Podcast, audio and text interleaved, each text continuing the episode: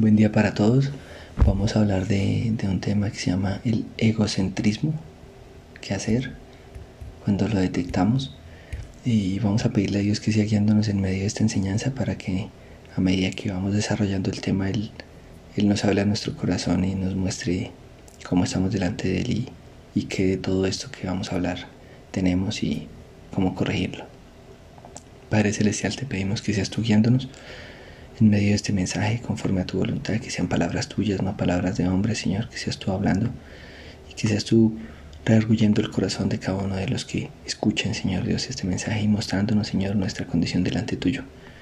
Que no nos intentemos justificar ni decir es que yo no soy tan así, no, no, no me pasa eso, no, eso ya es una exageración, sino que inclusive en lo más sutil que haya dentro de nosotros, porque así como tú dices en tu palabra que un poco de levadura leuda toda la masa, Señor, que nos muestres tal vez desde las cosas más sutiles, Señor Dios, hasta las más notables, Señor Dios, que hay en nosotros, las que más se ven eh, en que estamos haciendo mal y, y cómo corregirlo. Te lo pedimos, Padre, en el nombre poderoso de Jesús. Amén. Bueno, entonces, como les decía, este tema se llama egocentrismo. ¿Qué hacer? ¿Qué hacemos? Entonces vamos a ver varias palabras eh, alrededor de, este tema del ego y varias palabras que, están relacionadas que tienen esta, esta misma base y el ego. Entonces arranquemos con, el ego mismo. Dice es la valoración excesiva de uno mismo. Se refiere al yo y resulta en personas presumidas, déspotas, narcisistas, eh, como las que hoy vemos que llenan las redes sociales, personas que pasan horas para poder mostrarse bellos ante los demás y viven para cuidar las apariencias, dando culto al cuerpo y por eso muchos adolescentes se ven a sí mismos retados a seguir el ritmo del youtuber del momento y siguen una vida ilusoria. Otros se sienten inseguros e incapaces de llegar a ser como ellos y su autoestima se, se va para el suelo. Otros, cuando logran ser reconocidos, su ego se infla y no pueden vivir sin los likes. Viven para satisfacerse a ellos mismos o para impresionar a los demás. El egoísmo es anteponer el interés propio al ajeno, trayendo perjuicio a los demás. Hay otra palabra que es el egotismo, que es el afán de hablar de sí mismo. Y cuántas veces vemos esto también, no solo en las redes sociales, sino en las personas que conocemos. No, no quieren escuchar, sino cada uno quiere decir lo que le sucede y lo propio y, y no nunca piensa en el otro. Y, y la palabra central del tema que vamos a ver, el egocentrismo, es la, es la valoración excesiva de la propia personalidad que lleva a una persona a creerse el centro de todas las preocupaciones y atenciones. Y lo hace de diferentes maneras. Puede ser comportándose como víctima para ser protegido por los demás. Puede ser dominando a los demás, buscando ser reconocido y aplaudido por los demás, criticando o señalando a otros, envidiando a los demás porque tienen la atención que él desearía tener Piensa que todo lo sabe y no escucha consejos. Interrumpe cuando otros hablan porque piensa que tiene la razón. Siempre y, por eso no reconoce sus propios errores. Entonces, cuando algo que planeó sale mal, se justifica para no quedar mal porque su ego, su imagen, su yo es lo más importante, por eso lo cuida celosamente. Algunos hemos pasado por comportamientos así en algún momento de nuestras vidas. O en algunas áreas de nuestras vidas hemos sido más egocéntricos que en otras. Porque les hemos dado mayor importancia y sin darnos cuenta nos hemos constituido en un ídolo a nosotros mismos. Y por eso no dejamos que nadie nos toque en esas áreas o, nos quiera sugerir, aconsejar o cambiar, porque son un Dios para nosotros. En algunos puede ser la manera de hablar, la manera de manejar el dinero, de tomar las decisiones, la forma en que conducimos el carro, las aficiones que tenemos, la forma de reaccionar ante ciertos estímulos, ante ciertas situaciones. Por lo general decimos, es que yo soy así, o inclusive en las parejas, o eh, algunos dirán, usted me conoció así y ya sabía cómo era yo. Entonces, pues ya sabía, aténgase, ¿sí? Entonces, ¿qué problemas puede traer esto? Pues no se puede tener una relación estable porque el egocéntrico no puede dar, solo espera recibir. porque como es el centro de todo, entonces él nunca está dispuesto a dar, sino solo es un receptor de todo lo que le den los demás y no espera cualquier cosa, tiene que ser lo mejor. Se hace una persona indeseable, irritante, molesta, porque acapara toda la atención. Algunos, buscando una apariencia física aceptable ante la sociedad, ante los demás, caen en anorexia, en bulimia. Otros más conservadores eh, lo disimulan porque quieren ir al gimnasio o hacer un deporte o tienen una afición y se convierte en su ídolo. Entonces cuando no pueden ir al gimnasio o no pueden ver el partido que les gusta, eh, se irritan porque no pueden hacer lo que para ellos es muy importante. Entonces, como les decía, hay cosas sutiles y entonces uno dice, no, yo, yo no voy a caer en eso, pero eso es una exageración, pero entonces tal vez pasan horas o viendo las redes sociales o mucho tiempo tal vez al espejo mirándose las imperfecciones de la piel o el cuerpo para poderse ver mejor. Necesito hacer más ejercicio, necesito hacer, sí, todo para sí mismo. Y descuidan otras cosas que realmente son importantes en la vida. Entonces esto destruye hogares. Porque Dios desea que nos pongamos de acuerdo con Él y entre los esposos y nos sujetemos los unos a los otros. Pero el egocéntrico se considera a sí mismo, en general o en algún área, que es el que debe mandar. Pero Dios no comparte su señorío con nadie. Y por eso cuando no entregamos voluntariamente áreas de nuestras vidas, vamos a experimentar derrota y destrucción. Porque así lo dice el Señor. Muchos resultan tal vez en enfermedad, como decía ahí algunos en anorexia, en bulimia, o muchos tal vez interviniendo su cuerpo para poderse ver como este o aquel, o muchos tal vez en un vicio eh, por el juego o el mismo tal vez ejercicio del gimnasio ya es excesivo ese tipo de cosas se, se convierten en cosas que le quitan tiempo, le roban tiempo a la familia, al cónyuge, a los hijos. Entonces, esto lo podemos ver ya en Proverbios 16, 18, donde dice, delante de la destrucción va el orgullo y delante de la caída la altivez de espíritu. Por eso les decía que si no entregamos áreas de nuestra vida, que deben ser todas, pero a veces hay algunas que hemos disimulado, ocultado, como que esto me lo reservo para mí y con Dios no podemos tener reservas. Entonces, en aquellas cosas que hemos reservado hacer las cosas a nuestra manera, vamos a tener derrota y destrucción, porque hemos sido orgullosos ahí y hemos tenido altivez diciendo, déjamelo a mí, Señor, yo lo puedo manejar, yo lo sé hacer a mi manera. Entonces, esto también nos lo dice en Proverbios 11.2, donde dice, con el orgullo viene lo propio, con la humildad la sabiduría. Entonces el mismo Señor dice que seamos sabios. En Santiago dice, piden sabiduría si no la tienen, y yo les daré sabiduría para que sepan vivir. Si hay un salmo que dice, creo que es el Salmo 90, dice, Dime, hazme saber cuál es la cantidad de mis días para que yo pueda traer a mi corazón, a mi mente sabiduría, para que, eso quiere decir, para que sepa vivir la vida y los días de mi vida sabiamente. Y esa sabiduría viene de la humildad, como lo dice aquí en Proverbios 11.2. Entonces, si yo soy orgulloso y decido hacerlo a mi manera, pues voy a tener problemas.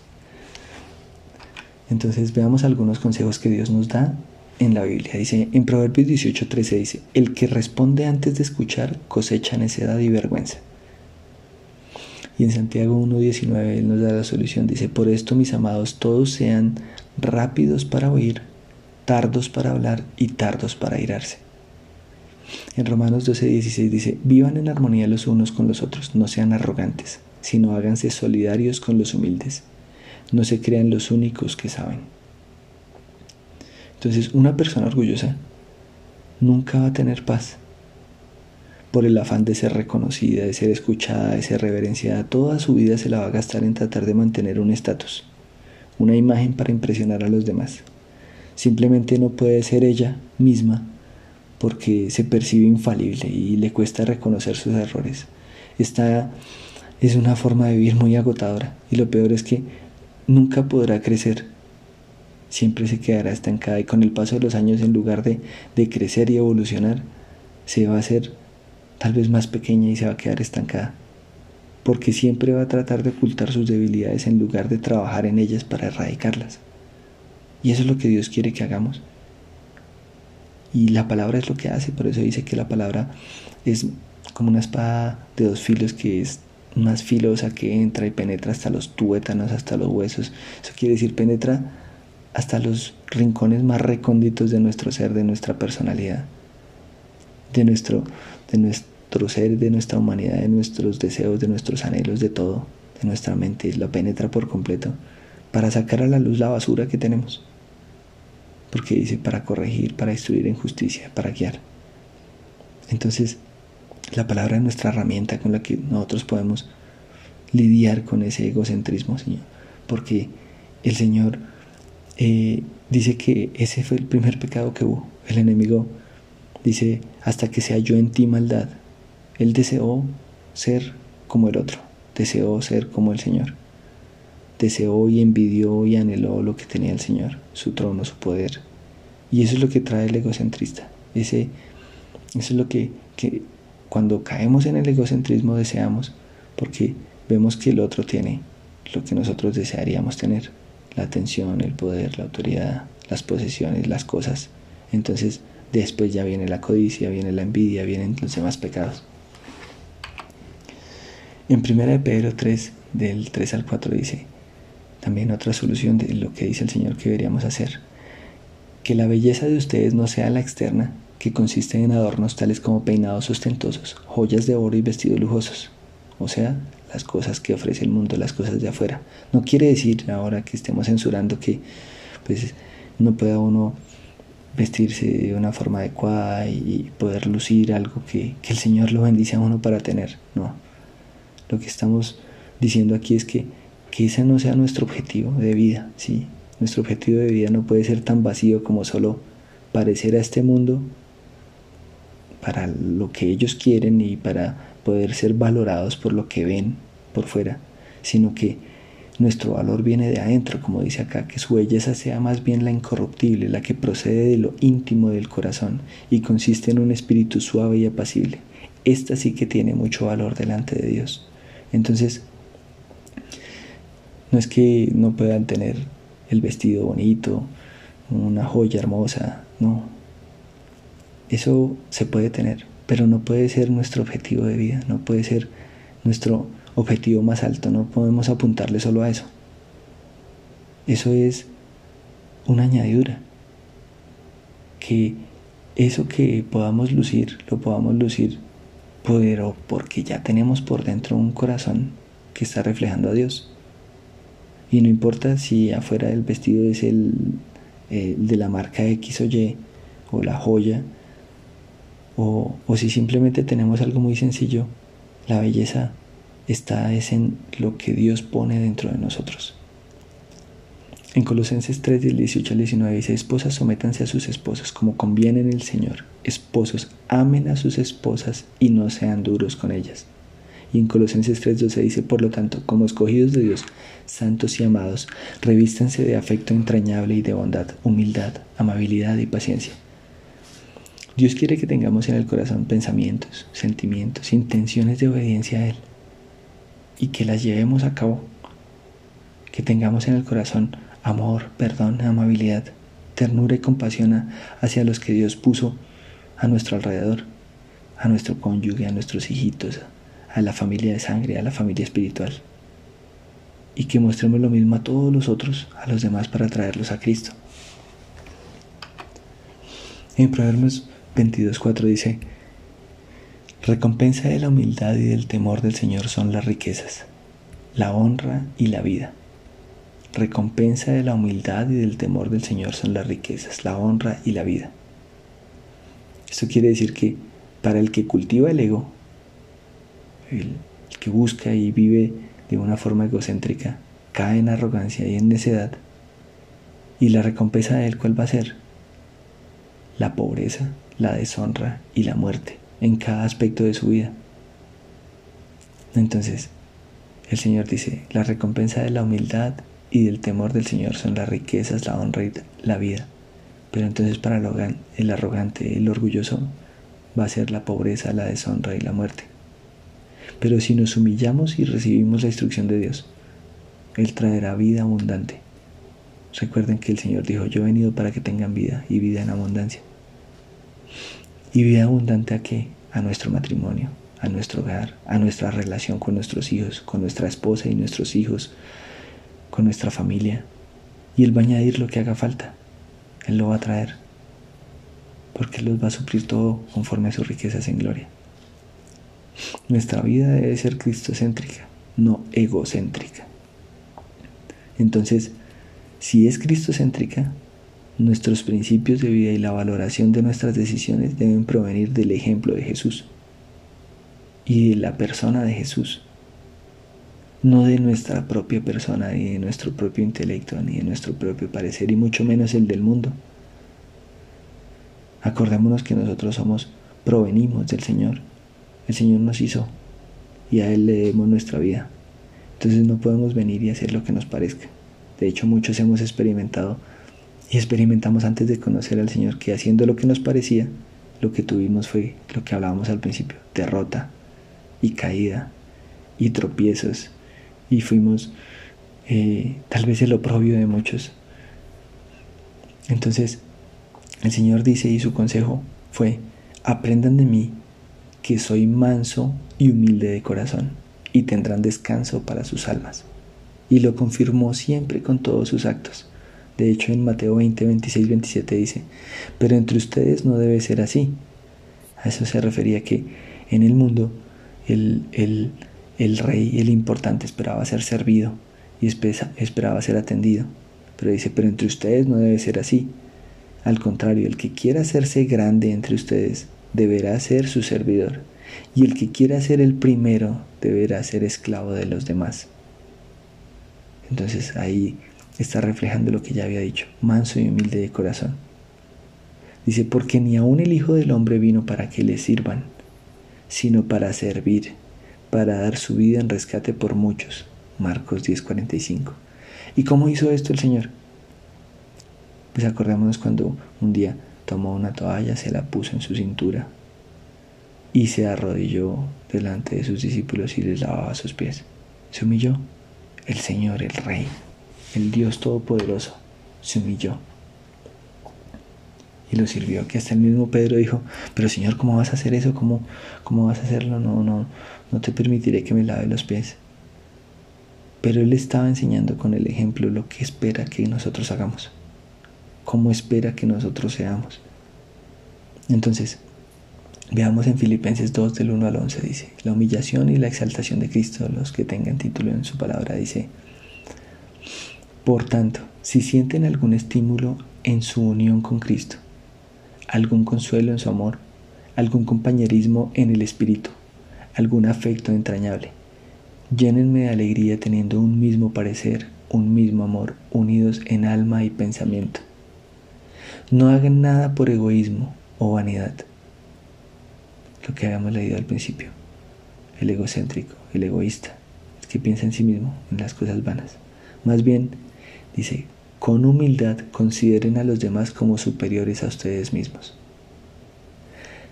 Pensemos en los otros. Como dice el Señor, ámenlos como a ustedes mismos. ¿Cómo quisieran ser amados? ¿Quién no quisiera que lo trataran como un rey? Pues entonces tratemos a los otros como un rey. ¿Quién no quisiera que lo trataran con amabilidad, con cariño? Pues tratemos a los demás de la misma manera. Entonces por eso dice, consideren a los demás como superiores a ustedes mismos. ¿No nos pasa acaso eso cuando sabemos que alguien importante viene a casa o a la empresa o entonces como que uno se pone las mejores ropas, la mejor actitud y tiene las mejores cosas para ofrecerle a la visita y todo? Pero si tal vez es una persona de menor condición, estrato social, entonces pues ya no le damos la misma importancia y, y pues le damos cualquier cosa o la hablamos de cualquier manera. Dice aquí, consideren a los demás como superiores a ustedes mismos. Consideremos a todos los demás como si fueran muy grandes, muy importantes. Tratémoslos con respeto, con cariño, con amor, como quisiéramos ser tratados nosotros. Cada uno debe velar no solo por sus propios intereses, sino también por los intereses de los demás. Versículo 5 dice, la actitud de ustedes debe ser como la de Cristo Jesús. Entonces aquí hay varios aspectos que nos dice el Señor. Dice, quien siendo por naturaleza Dios, no consideró el ser igual a Dios como algo a que aferrarse. Por el contrario, dice, se rebajó voluntariamente, tomando la naturaleza de siervo y haciéndose semejante a los seres humanos. Entonces se rebajó voluntariamente para servir. Dice, y al manifestarse como hombre, o sea, no se detuvo, siguió, dijo, se humilló a sí mismo y se hizo obediente hasta la muerte, y muerte de cruz. Por eso Dios lo exaltó hasta lo sumo y le otorgó el nombre que está sobre todo nombre, para que ante el nombre de Jesús se doble toda rodilla en el cielo y en la tierra y debajo de la tierra, y toda lengua confiese que Jesucristo es el Señor, para gloria de Dios Padre. Entonces, vamos a concluir y, a cerrar este mensaje diciendo que quiero llevarles a que piensen algo. Intentemos pensar en la persona más inteligente de este mundo. Una persona tal vez muy reconocida en todo el mundo hoy. Tal vez una persona muy adinerada que vive en medio de lujos impresionantes y que tiene poder e influencia para decidir y para que se haga lo que él dice y para tener lo que él quiera y que se le reconoce como una influencia porque lo que dice es verdad y lo que hace eh, o lo que dice que va a hacer lo cumple y, que tiene un montón de, comodidades y cosas que, que muchos desearían. Ahora, el Señor Jesús es millones de veces más poderoso, más importante, más inteligente, más sabio y el dueño del oro y de la plata, de todo lo que hay, de no solo del planeta Tierra, sino de todos los planetas, de toda la galaxia y de todas las galaxias. Más sabio que cualquiera, que con una palabra ejecuta lo que él quiere, que cuando él habla todo ya está hecho enseguida. Si una persona de este mundo que vemos con todo ese poder y con todo eso eh, tan ostentoso, y que podría comer en cualquier lugar. La vemos que de pronto, no sé, va y se come un perro caliente en la esquina o, o, va a un lugar, como muchas veces muestran programas de televisión de personas que tienen una condición muy importante y, van y ayudan a otros y, y decimos, ay, esa persona tan buena, todo eso que hace, todo eso pero el mismo Señor dice en su palabra que todas nuestras obras son como trapos de inmundicia delante de Él. No estoy diciendo que esté mal hacer eso, no, está bien. Está bien hacerlo y lo debemos hacer. Lo que estoy queriendo decir es que veamos ese contraste de, de, lo que una persona en este mundo puede lograr y llegar a hacer con su mejor intención y la mejor voluntad y sus recursos y su esfuerzo en contraste con lo que el Señor hizo. Porque si una persona de aquí, que es capaz de hacer todas esas cosas, y lo vemos y lo valoramos y lo vemos como bueno, y lo aplaudimos, tal vez no nos hemos detenido a pensar en el Señor Jesús, que es millones de veces más que esa persona, en majestad, en poder, en influencia, en gloria, reconocimiento, sabiduría, en posesiones y y capacidad. Y que nunca pecó y no, no tiene tal vez pues por qué hacer esas cosas porque él ha hecho lo correcto, tal vez muchos que hacen eso lo hacen con una buena intención, otros tal vez para lavar sus culpas de lo que han hecho mal. Solo Dios lo sabe. Pero el Señor sin haber fallado, sin haber hecho nada. Se despojó de todo, de toda esa influencia, de todo ese poder, de toda esa majestad, de toda esa gloria. Dejó su trono y se hizo como tú y como yo. Un hombre, un ser humano. Pero no se detuvo allí, avanzó más y se humilló en medio de los hombres para servirlos. Nos sirvió a ti y a mí. Y aún lo sigue haciendo hoy. Y lo hizo para mostrarnos que nos ama. aun cuando muchos de nosotros lo rechazamos por nuestro egocentrismo, varias veces antes de recibirlo. Si lo recuerdan, muchas veces nosotros tal vez lo rechazamos, pero aún así siguió humillándose y nos enamoró. Nos amó cuando más feos estábamos, cuando más sucios estábamos, cuando más despreciables éramos con nuestro lenguaje, con nuestro pensamiento, con nuestra manera de ser, con nuestra conducta. Cuando más creíamos que estábamos bien, pero dentro, dentro estábamos podridos y, y mal. Y nos ha ido limpiando y nos ha ido embelleciendo y lo seguirá haciendo hasta que nos haga tan bellos como Él mismo es. Nos quita el orgullo y nos pone su humildad, su compasión, su servicio, su amor. Nos da su Espíritu Santo. Se rompió a sí mismo para darnos su corazón para que seamos tal como Él es. Y aunque el ego nos diga que no merecemos, nos merecemos lo mejor, porque hoy todos los mensajes es que te mereces lo mejor, tú te mereces y lo mejor, tú te mereces el descanso, tú te mereces el mejor viaje, tú te mereces la mejor persona, si no es la mejor persona, entonces deséchala.